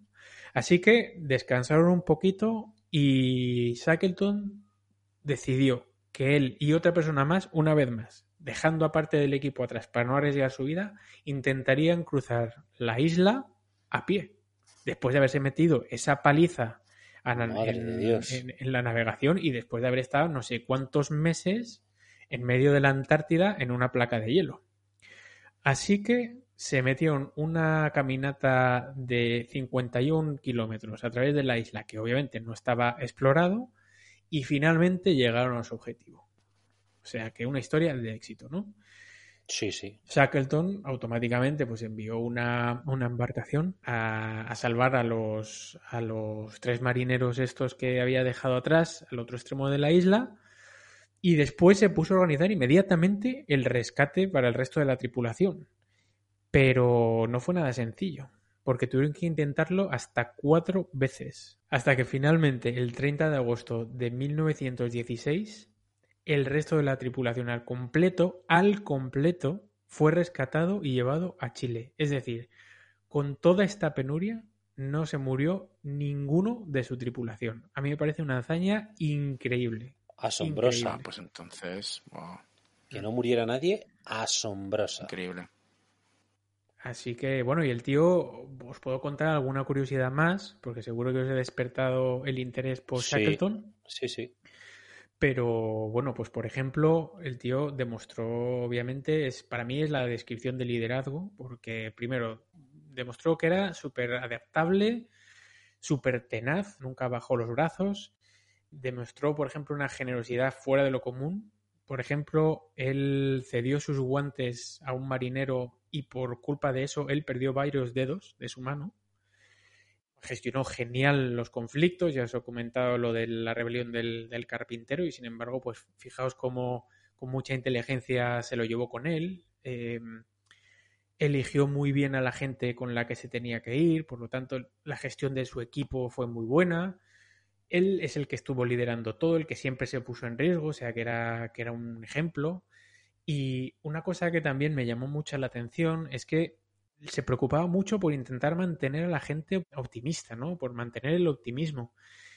Y prueba de ello es que cuando se estaba hundiendo el Endurance, ordenó a uno de la tocaba la guitarra que fuese y salvase la guitarra del naufragio. O sea, imaginaos que... Ah, fíjate. Sí, imaginaros que, que había un montón de cosas que probablemente a primera vista serían más útiles que eso. Sí, sí. Pues no, insistió que se llevase la guitarra.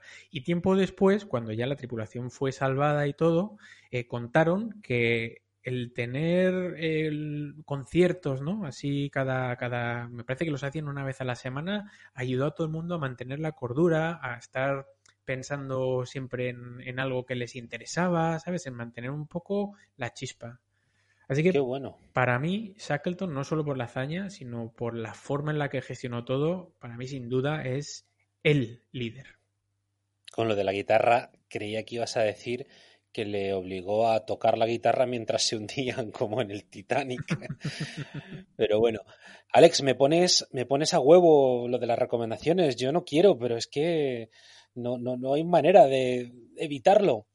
Y voy a recomendar otro libro, otra vez. En este caso, es un libro que se llama El peor viaje del mundo, escrito por Apsley Cherry Garrett, que este hombre era un explorador británico que se fue en la expedición al Polo Sur con Scott, con el capitán Scott, y bueno, son las penurias brutales que pasan en, en esa expedición y no creo que adelante nada y que me cargue nada diciendo que cuando estaban en, lo peor de lo peor, de repente les llega la noticia de que el noruego Roald Amundsen se les había adelantado por solo unas semanas y, y, había conquistado él el Polo Sur, no había llegado. En fin. Pero si os gustan los viajes de este tipo y esas aventuras, este libro está bien, muy profuso en los detalles de navegación y eso, pero muy interesante. Pues nada, ya yo creo que ya no me puede recomendar más, ya tengo para todo el verano, ¿eh? Sí, sí, desde luego. Sobre todo si coges la biografía de Churchill. A mí me ha, me ha recordado, por, por, ser justo la antítesis de Shackleton, de la expedición de Shackleton y cómo fue un ejemplo de liderazgo, la expedición perdida de Sir John Franklin, Franklin que fue una, una expedición de exploración británica del Ártico. Intentaron pasar por el último tramo del paso del noroeste y Franklin y los 128 miembros de la tripulación acabaron muriendo y los encontraron bastante más tarde y parece ser que había sospechas de canibalismo. Madre mía, 128. Pero vamos, Madre mía. murieron todos. O sea, y han encontrado restos hace unos años y tal. O sea, tela. El antiliderazgo. Pues sí. Bueno, Pablo, venga, ya tu, tu máximo. Tu máximo ejemplo. Bueno, mi máximo es ya el, el clásico que no puede ser más clásico. O sea, este es el más de lo más. Es el líder total y absoluto del mundo antiguo, el gran conquistador. Lo ha nombrado Pompe antes, que yo me he quedado que creía que iba a ir con él, pero no. Es Alejandro Magno. Alejandro el Grande, Alejandro el Divino. Uno de los grandes líderes de la antigüedad, sino el más grande de todos, y logró conformar un imperio que lo llevó a ser al mismo tiempo el rey de Macedonia, el hegemón de Grecia, faraón de Egipto y gran rey de Media y de Persia. Casi nada. Era un hombre culto, tanto que fue educado nada más y nada menos que por Aristóteles. Y bueno, claro, muy versado en las artes militares que su padre se preocupó de que lo fuese porque ya pensaba en él como heredero. Era tan ducho en el arte de la guerra que nunca fue derrotado. Su madre era Angelina Jolie, ¿no? Sí. Su madre era Olimpia de Epiro ¿eh? y su padre era el rey Filipo II de Macedonia. Olimpia que no lo tuvo nada, nada fácil porque de repente hubo dudas acerca de la paternidad de Filipo por un presunto, y subrayo muchísimo lo de presunto adulterio de la madre, porque oye, no, no os creáis que es que a la madre eh, alguien vio cómo se iba con otro o que la pillaron infragante. No, no, no, no, no, que va, que va. Toda la historia viene de que de repente eh, Olimpia tiene un sueño en el que ve que antes de quedar embarazada le cae un rayo del cielo sobre el vientre, ¿eh? esa por un lado. Y por otro lado, otro sueño, esta vez del padre, en el que ve el abdomen de su esposa sellado por el rostro de un león. Y con estas dos cosas, ni corto ni perezoso, Filipo la acusa de adulterio y la exilia a ella y a Alejandro. ¿Cómo os quedáis? Cualquier excusa era buena, ¿eh? Para deshacerse de su mujer. Sí, yo creo que, que más que el adulterio lo que a él le preocupaba era otra cosa, pero bueno. Bueno, Alejandro. Una carrera militar impresionante que empieza cuando su padre muere y él accede al poder, porque al final fue el heredero pese a toda la mandanga del adulterio. Lo primero que hace es sofocar la rebelión de las ciudades de Macedonia cuando muere Filipo II. Y cuando consigue reducir a todos estos, acaudilla al resto de polis griegas de la Hélade y se lanza contra el imperio persa, que era el más grande que el mundo hubiera conocido hasta el momento. Los persas habían estado amargando la vida a los griegos durante cientos de años, y Alejandro se tomó cumplida venganza. Con un pequeño ejército de solo 40.000 hombres, logró recuperar todas las colonias del Mediterráneo, el Egeo y Asia Menor, y llegó hasta Persia, donde después de cuatro batallas impresionantes derrotó a Darío III. Y luego se fue hacia Egipto, que lo conquista, el resto de Oriente Próximo y también se hace con Asia Central hasta llegar hasta la India, hasta el Punjab, donde sus hombres, ya hartos de tanta guerra, tanta batalla, tanta conquista, se rebelan y dicen que ya está bien, que no puede ser, y se niegan a seguir. Y por eso se detiene el, avance de, de Alejandro, no porque fuese derrotado. Me vais a permitir aquí que vaya a hacer un, enlace, un encastre con nuestro podcast anterior, con el de las teorías de la conspiración. Anda. Porque es que aquí tenemos Anda. otra muy buena y no resuelta. Y es que Alejandro Magno muere en extrañas circunstancias. Sí. Joven, con 33 años. Sí, sí, exacto. Sí, sí. Dicen algunos de los textos antiguos, escritos en esa época, que Alejandro habría muerto envenenado. Por uno de sus hombres, ¿no? Exactamente, por uno de sus generales, ya hasta las narices de, de Alejandro y de su pasión por Oriente y de su inmensa admiración por los persas, porque cuando llegan hasta el Indo, se da cuenta Alejandro de que Persia era impresionante y muy avanzada respecto a los demás. Y bueno, incluso toma costumbres persas, se viste como los persas, bueno. Y no le sentó muy bien a, los generales. Se puso pesadico, se puso pesado y dijo, venga. Exactamente. A tomar por saco. Bueno. Oye, llegó a Babilonia, ¿no? Sí, claro, claro, claro. Sí, sí, todo eso lo conquistó. Bueno, unos dicen que hay una teoría de la conspiración ahí, pero hay otros, los menos conspiranoicos, que dicen que Alejandro muere de malaria, de unas fiebres.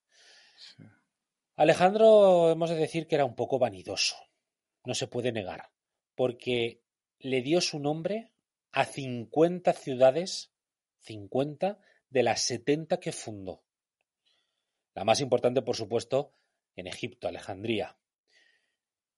Es un ejemplo de liderazgo porque en sus conquistas no arrasó y no asesinó a los conquistados. Todo lo contrario, hizo una política de integración y fomentó la cultura griega, impregnando sus nuevos dominios y permitiendo que se mezclara todo con las creencias y las costumbres locales. Esto le dio muchísimo éxito. También fomentó la integración hasta el punto de incorporar a los conquistados a sus ejércitos, fijaos, meter el enemigo en casa, decían algunos. Y también promovió los matrimonios mixtos. Él se casó dos veces, una de ellas con la hija de Darío III. Además, Alejandro cambió toda la estructura de gobierno, la forma de hacer política y la configuración de los estados. Es, y seguro que os suena de haberlo estudiado, el periodo helenístico, ¿eh? en el que difundió la cultura griega de tal forma que con ese mestizaje cambió el mundo clásico y sentó las bases del moderno, impregnó el lenguaje, la política, el arte, la literatura, la religión el gran Alejandro Magno, que deshizo el nudo gordiano, que se granjeó un imperio en tres continentes a la altura de sí mismo y ha servido de inspiración a grandes líderes y conquistadores como generales posteriores, como decía Pompeyo antes, Julio César, Napoleón y muchos otros. Muy bueno. Pues espectacular, sí, espectacular, que vamos a decir. Yo lo iba a traer, ¿eh? Sí, sí, es apasionante la historia de Alejandro Magno. Es una maravilla, sí es el origen de la cultura occidental, al fin y al cabo. Totalmente. Totalmente, porque su ejemplo lo toman los romanos y es la famosa romanización que se fijan en lo que había hecho Alejandro para, para hacerse con su imperio. Y si bien el imperio de Alejandro no sobrevive como tal, su filosofía sí que lo hace. Muy chulo. Así que, Pompe, yo no sé si el tuyo está a la altura de Alejandro Magno. Vamos a ver. ¿A quién nos traes? Yo os voy a traer a, una mujer que yo creo que se lo merece. A María Salomea Skloptowska, o más conocida como Madame Curie. Científica polaca, nacionalizada francesa, pionera en el campo de la radiactividad, término que ella misma acuñó, primera mujer que recibe un premio Nobel, primera persona y única mujer con dos premios Nobel, solo lo han conseguido otros tres hombres hasta el día de hoy, primera mujer en ocupar el puesto de profesora en la Universidad de París. ¿Cómo es la vida de Madame Curie? Pues ella nace en Varsovia, bajo el dominio del imperio ruso, y tiene que estudiar clandestinamente por ser mujer, en una universidad patriótica clandestina que sí admitía a mujeres. A los 24 años sigue a su hermana mayor a París, pasan muchas penurias, pero consigue culminar sus estudios y lleva a cabo sus trabajos científicos más sobresalientes. En 1903 comparte el Premio Nobel de Física con su marido Pierre Curie y el físico Henri Becquerel por sus primeros estudios sobre la radiactividad. Años después, gana en solitario el Premio Nobel de Química de 1911 por el descubrimiento de los elementos químicos radio y polonio, en honor a su patria. Bajo su dirección se llevaron a cabo los primeros estudios en el tratamiento de cáncer con isótopos radiactivos. Fundó el Instituto Curie en París y en Varsovia, que se mantienen entre los principales centros de investigación médica en la actualidad. Y durante la Primera Guerra Mundial crea los primeros centros radiológicos para uso militar, que eran unas unidades móviles con aparatos de rayos X para los heridos que venían del frente. Muere en 1934 a los 66 años por una anemia aplásica de la médula ósea causada por los años de exposición a la radiación. Claro. Como curiosidad, se sobrepuso a la muerte de su marido, Pierre Curie, que fue atropellado, desgraciadamente, por un coche de caballos en una calle de París. Años después consigue el segundo premio Nobel, esta vez en química. Y yo aquí cierro con el programa de liderazgo hoy. Muy buena, Pompe, ¿eh? Mola. Sí, sí, muy bueno. Mm, Menudo rankings hemos traído hoy, ¿eh? Sí. Bueno, ¿qué? ¿Pasamos a las votaciones?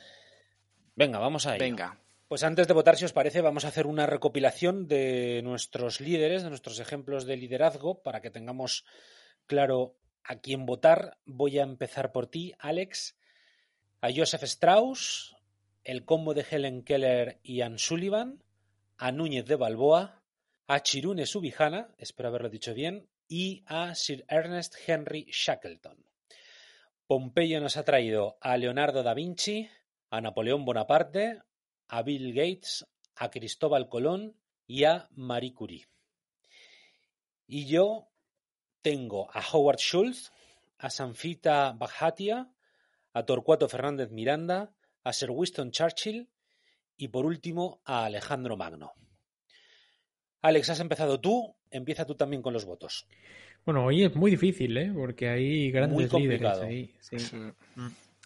Bueno, voy a dar un punto a, mm, a Bill Gates porque creo que, que ha cambiado el mundo. O sea, ha- completamente ha sido una de las palancas del cambio del mundo. Bueno, voy a dar dos puntos a Marie Curie por todos los logros que ha mencionado Pompeyo y obviamente también para, para resaltar el, el papel de la mujer líder. Y tres puntos para Alejandro Magno, Sí, porque, bueno, ya lo habéis mencionado, pero cambió completamente el rumbo de, de la cultura occidental. Absolutamente. Pues ahí van mi- mis votaciones. Pompeyo, ¿a quién votas tú? Pues yo mi primer punto se lo voy a dar a Helen Keller y Anna Sullivan. Sí, Mi segundo punto yo creo que se lo voy a dar a Alejandro Magno. dos puntos para Alejandro. Y mis tres puntos se lo voy a dar a Sir Ernest Henry Shackleton. No le tenía yo en mi cartera de inversión, pero me ha gustado mucho su historia. Bueno. Pues yo le voy a dar un punto a Cristóbal Colón, que creo que tiene que estar por lo menos con un punto. Le voy a dar dos puntos a Leonardo da Vinci, que siempre me ha gustado mucho. Y le voy a dar tres puntos a un absoluto desconocido para mí como Chirune Subijana, que me ha gustado, me ha gustado su, Tres estrellas, Michelin. Sí, me ha gustado mucho su historia. Pues chicos, vamos a hacer un recuento a ver cómo han quedado las puntuaciones, ¿no? Venga, vamos. Tenemos con un punto a Don Cristóbal Colón, tenían que estar ahí, a Bill Gates y también tenemos el combo de Helen Keller y Ann Sullivan. Tenemos dos puntos para Leonardo da Vinci, impresionante, que comparte posición con Madame Curie, con Marie Curie. Tres puntos para Chirune Subijana, como me cuesta decir el nombre este cada vez. y también tiene tres puntos Sir Ernest Henry Shackleton. Y bueno, el gran vencedor, con nada más y nada menos que cinco puntazos, Alejandro Magno. O sea que. Descarado. Sí, sí, descarado. A mí mm, me parece impresionante. Oye, me parecen fantásticos los líderes que hemos traído, ¿eh? No hay ni uno solo que me haya chirriado o que haya dicho, ah, este, ah, pues tampoco hizo tanto. Y hemos vuelto a no coincidir ninguno. Eso es ¿eh? alucinante. Eso me tiene loco, ¿eh? Alucinante. Sí, a lo mejor hacemos descartes propios pensando que vamos a coincidir con los demás. Sí, sí. Sí, ¿no? y luego sale, sí. Yo no sé si a Alejandro Magno le hubiera dado pena, pero a nosotros un poquito de pena nos está dando porque os vamos a dar una noticia no mala, tampoco es una noticia mala, pero es el último programa de la temporada. Oh. Mm. Sí, pero bueno, nos vamos a ir de vacaciones. También los que... También los que los escuchan, bueno, no sé si ahora estarán de vacaciones o no, han estado o estarán, pero vamos a descansar un poquito.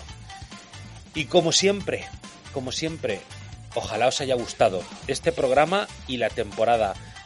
Y deciros que estamos de vuelta en septiembre, así que tampoco va a ser una espera muy larga. Un mesecito, un parón y enseguida volvemos con muchos temas que ya estamos preparando y que creemos que están muy bien, la verdad.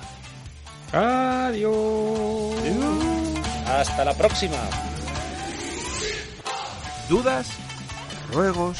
¿Preguntas? ¿Aclaraciones? ¿Críticas? Y hasta cosas buenas. Lo que quieras, nos lo puedes contar en nuestro correo electrónico rankingconpodcast.gmail.com y en nuestra cuenta de Twitter arroba rankingconpod.